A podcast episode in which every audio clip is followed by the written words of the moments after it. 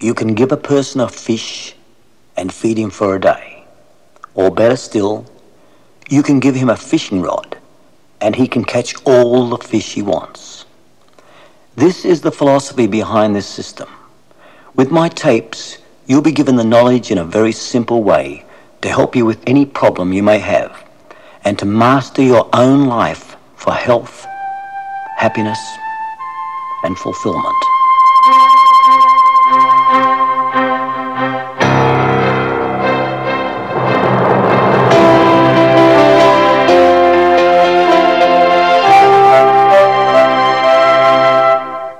催眠大师马丁先生说：“我相信一句古老的说法，那就是，与其给他鱼，不如给他一根钓竿。这就是支撑这个课程的哲学理念。经由这卷卡带，您将会有一种很简单的方式而得到一些理念，来帮助您解决自己的问题，并且能主控您自己的生命，得到更充实、健康。”幸福的人生。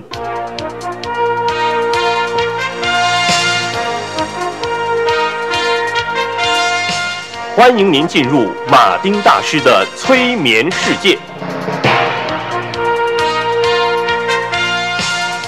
在这卷卡带中，您将了解一些催眠的原理，一些催眠的功能。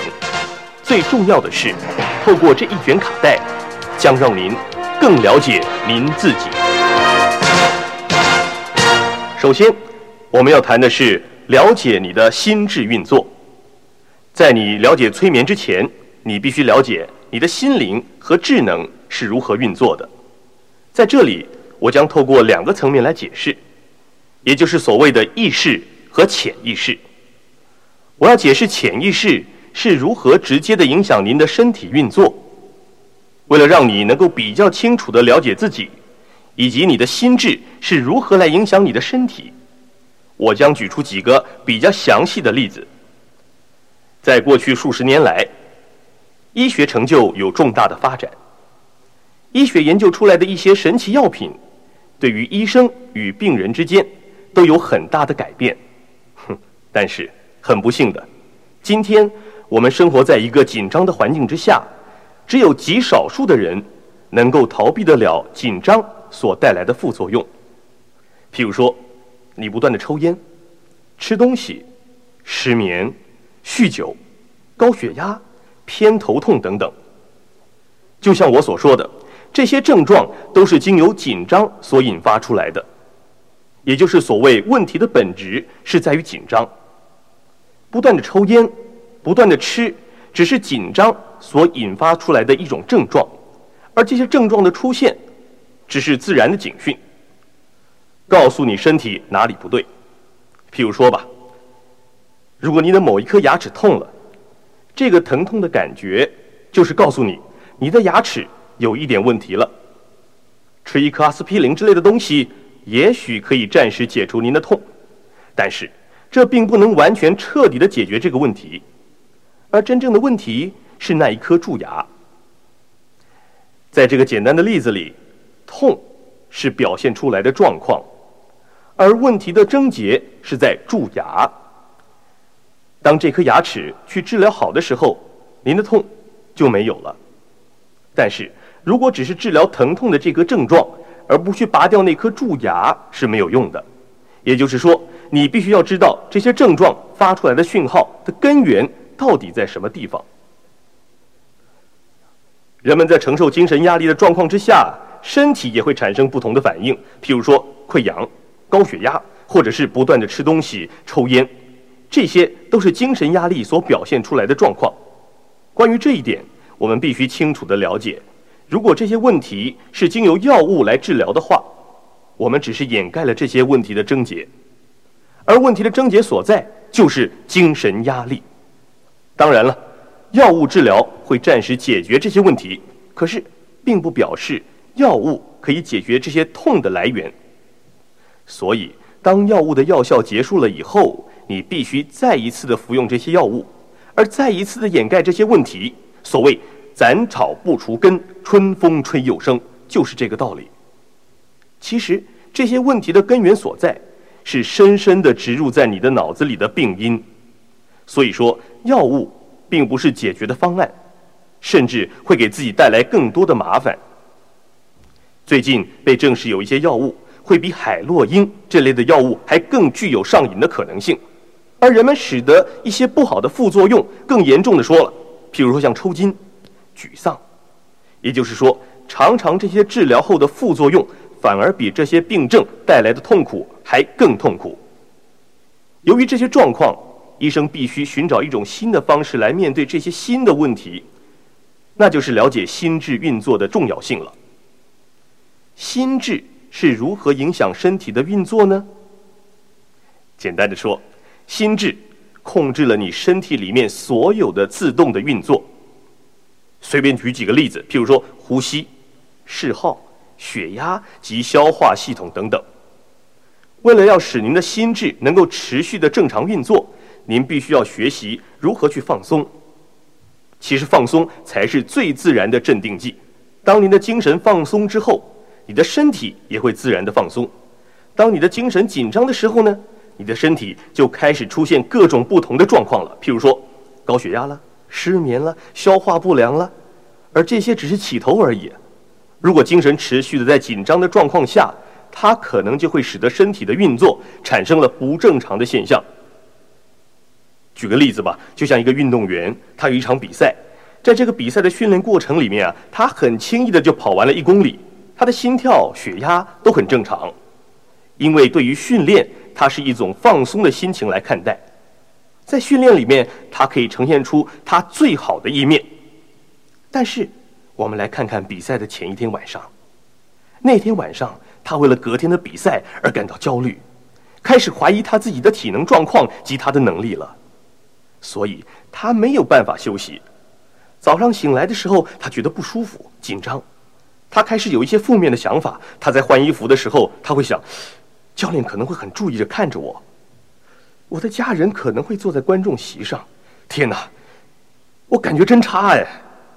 这个时候，他正在面对他脑子里注入的负面的思想，而负面的思想是具有很大破坏力的。他变得非常的紧张，所以当他进入比赛场地的时候，他甚至有点抽筋，肌肉变得很紧绷，呼吸变得急促的不得了。所以呢，他输了这场比赛。而打败他的并不是对手，是在他脑中灌入的这些负面思想。他的大脑传输讯息给他的身体，使他的身体变得非常的紧张、僵硬。而正因为如此，所以体内的一些自然讯息就不能够传达，血液流通变得不顺畅，他的肌肉移动就会痛，因此浪费了许许多多的能源。如果他是处在放松的状况之下呢，血液的流通、讯息的传达都会非常的自然，如此。就没有必要去浪费那些额外的能力及氧气了。所以，可以看见这个运动员永远成不了一个冠军，除非他改变了想法，而学会了如何放松自己。一个冠军和普通人的差别在哪里呢？就是一个冠军能够随时把自己调试在放松的状况之下。这个道理在所有的运动项目中都是一样的，因为。当你处在紧张的状况下的时候，你的正常的潜力就已经受到限制。大部分的医生都没有时间坐下来好好的跟他们的病患做一个长谈，因为这些医生们工作量很大，所以他们经常都是开药方给这些病人吃，然后告诉他好好回家休养。但是他们并不会告诉病患如何去休养，如何去放松。如果他们有这些时间来和病人好好的谈谈，为什么我们的心智会影响我们的身体，以及问题是怎么起源的，我们就有办法来了解自己的心智状况，并且足以应付外来的病源压力。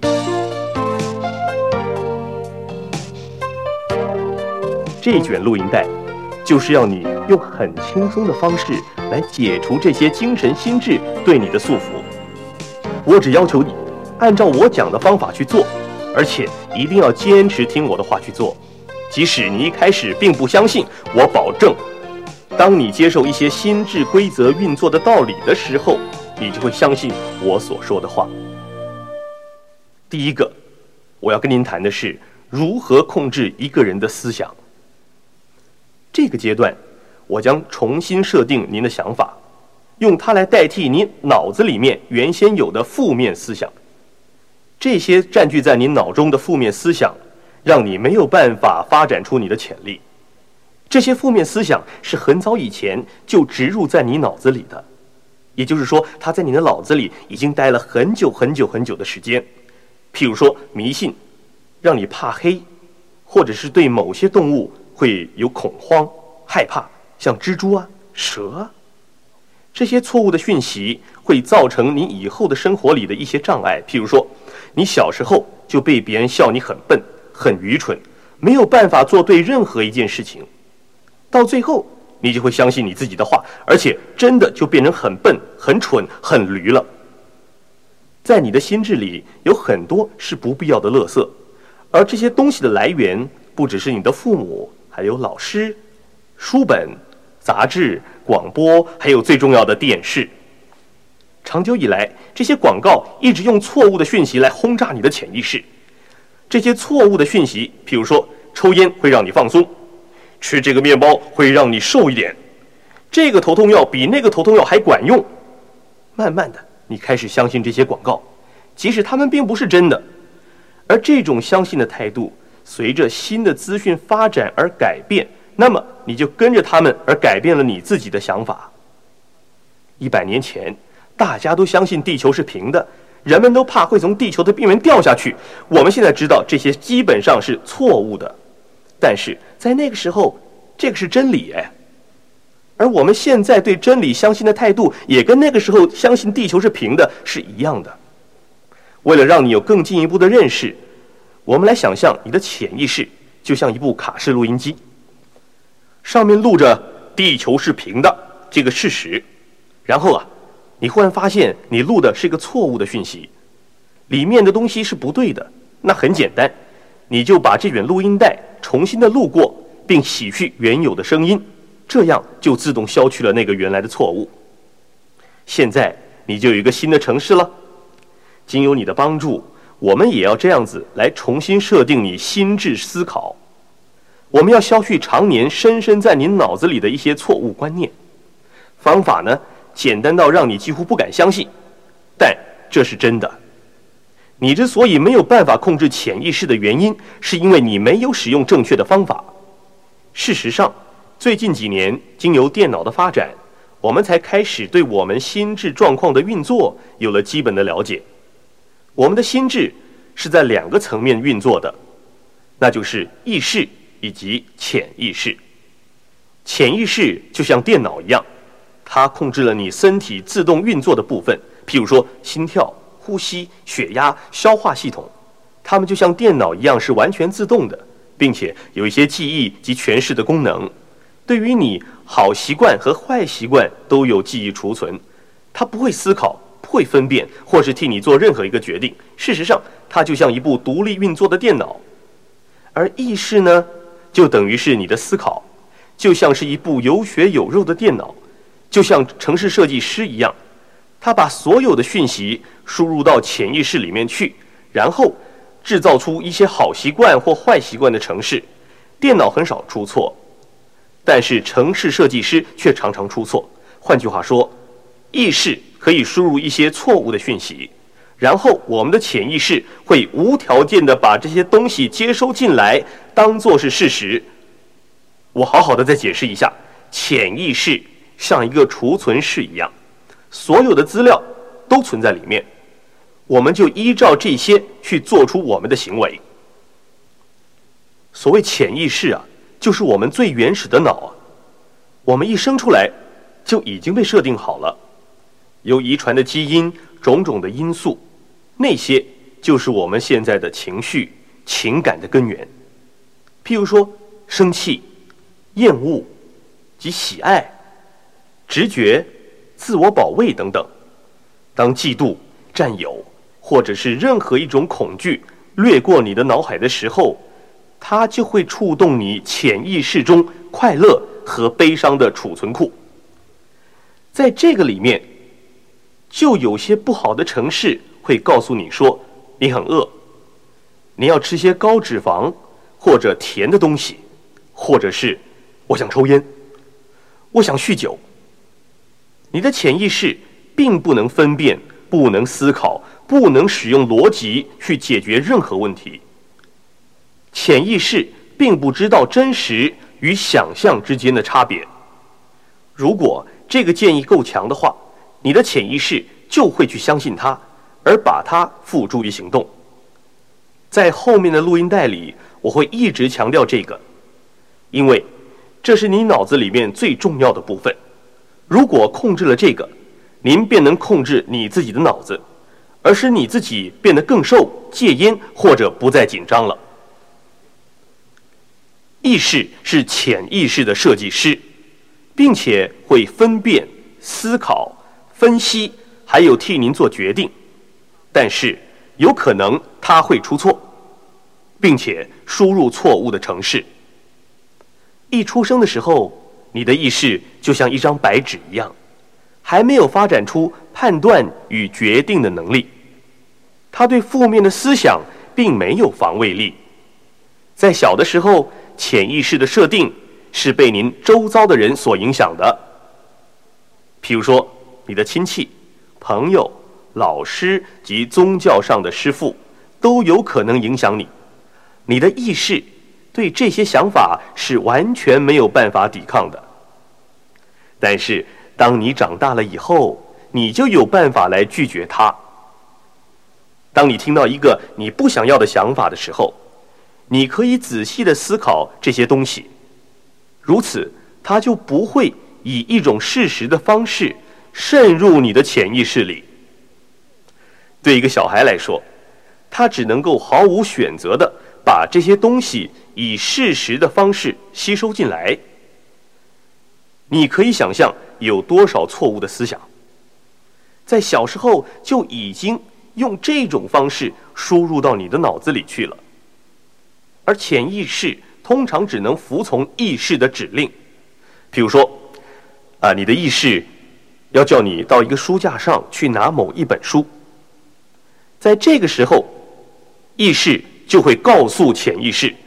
叫他移动你的肌肉去拿这本书，再让你的眼睛去看这本书，再要你去看它的内容以及标题。这是很简单的一件事哦，请你特别注意。我之所以讲的这么慢，这么有条不紊，是要告诉你，意识会支配潜意识，潜意识会服从意识。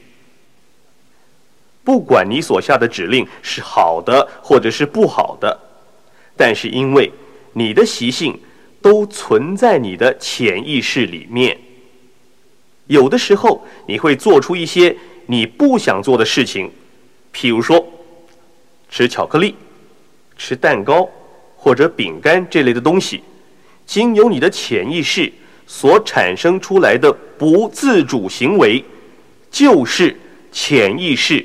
没有办法服从意识的一个例子。当你的意愿跟这些城市相冲突的时候，这些城市通常是会战胜的哦。这也就是为什么要把这些坏城市取消掉的原因。让我们来想象，意识跟潜意识所组成的一个球。好，我现在把这个球切成一半。而球的中心，我们就看到了潜意识了，就像一个果实的核一样，而意识就在潜意识的周围保护它。譬如说，你不舒服，你的意识就说了：“呃，我好像生病了，我生病了。”你想的越多，它越深入到你的潜意识里面去，因为你的意识在听到这些话的时候。会感到很烦，就会让这些想法渗入到潜意识里去。这想法因此就毫无障碍的跑进去了。潜意识对每一项外来的东西都以事实的方式来接受，只有依靠着意识来控制、维持这些想法的渗入。他对意识的控制是采取完全的信任。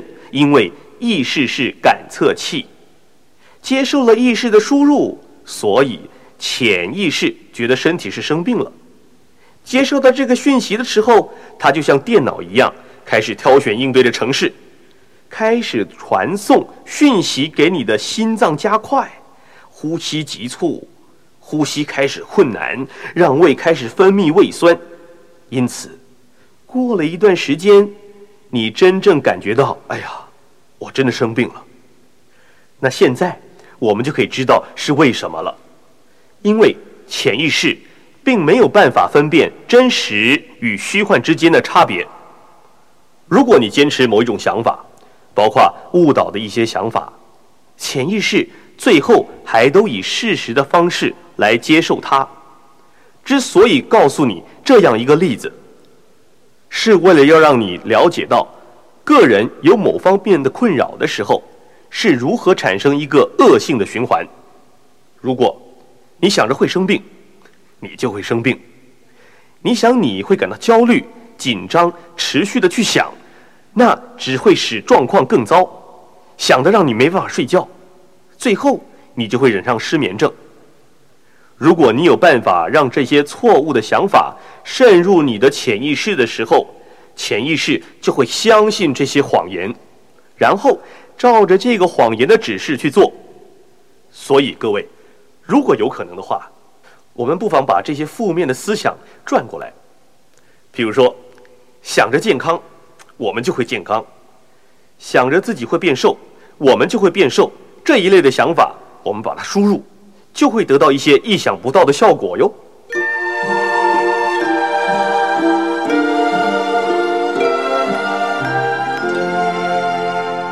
接下来跟您提的是潜意识如何影响你的身体以及你的行为。很多医生啊会开一些处方，这些处方在医学上其实并没有任何疗效，所依靠的是病人对这些药物能够治疗的相信程度。也就是说，他们经由这种方法来传入到你的潜意识，这种药丸就叫做安慰剂。医生们相信呢，经由这种无效的处方，而取决于病者对医生的信赖，可以真的治疗这些问题。但是，请记住，这个药物的名称它叫做安慰剂。我们来看看。当一个人拿到安慰剂的时候，会发生什么样的状况？安慰剂是由淀粉及一些碳水化合物所组成的。医生会跟病人说：“哟，吃了这个药啊，大概在两小时以后就能疏解你的症状。”如果你相信这些药丸能够治疗的话，你吃下去之后所发生的状况是这样子的。意识就会把这个治疗的讯息传送到你的潜意识里面去，并且告诉你的潜意识：呀，这个药很有效哦，有神奇的药效来解决你的症状。然后潜意识就照我前面所讲的一样，它选出了某些特定的执行程式，在很短的时间，你的身体各部分的器官就开始正常的运作，发烧降低了。脉搏正常了，同样的，这种程式也可以用在你的体重问题上面。你想想，市面上有这么多昂贵的减肥药材，事实上，这些药材的卡路里并不一定比一般的药材少。它们的作用其实就跟安慰剂是一样的道理，因为减肥的想法是随着这个课程来进行的。实际上，有没有安慰剂，或者是其他的药物，并不是很重要。重要的是，它欺骗了你的想法，而使得减肥成功。如果你不在乎多花一点钱的话，那你就用吧。或者，你可以选择使用思想上面的方法来解决。这个是大自然所赋予你的能力。仅有你对你自己的脑子有了了解之后，你会发现。只要你有正面的想法，你有信心，那么你的身体与精神都会相信这些事情。渐渐的，你会了解，你的脑子是世界上最伟大的东西，你的脑子是大自然的药物。里面有很多神奇的药方，是人们想都想不到的哦。人的脑子比所有的医生、父母、科学家更了解你自己的身体。你的脑子可以命令身体产生某些特定的化学物质，来治疗你所有的症状。在这里，我来提出一样东西来让你了解：你的脑子拥有能力制造出一种像吗啡的物质，叫做因多酚。经由这种物质的作用，人们可以忍受极度的痛苦而不会有所感觉，而且事后没有任何的副作用。譬如说，催眠师可以经由讲话的状态，使一个人的手指完全没有感觉，即使他看着他被插入针头或者被火烧。催眠师经由说话的建议告诉他：“你的手会没有知觉。”然后脑子就接受了这种想法，脑子把这个讯息传给了夏世秋，夏世秋整理了这些讯息之后，把它传给你的脑下腺，然后脑下腺再把讯息传给你的肾上腺，然后他告诉你的手指头来失去知觉，最后少量的因多酚。也就是所谓的像吗啡一样的物质，经由血液就传到了你的手指，而你的脑子可以产生各种不同的化学物质，这是他自己所特有的吗啡。你的潜意识可以接受，并且发出指示来控制你的疼痛。同样的，他也可以接受指示来产生化学物质，来让你觉得想睡。或者是让你产生更多的能量，你知道吗？大部分的人认为我们只使用到了大约百分之十的潜力。有时候啊，在一些很危急的状况之中，我们会放出比平常更多的能量。拿个车祸的例子来说吧，有些人呐，在出车祸的时候，他们可以把整部车子抬起来，救出被困的人，但是事后。他们在试着抬起那辆车子，却发现这这是不可能的事情嘛？可是，在那个危急的状况，即使再惊慌的状态，他们还是很轻易的就做到了。由这个案子，我们知道，在某些状况之下，我们所拥有的能力远比平常来的大得多。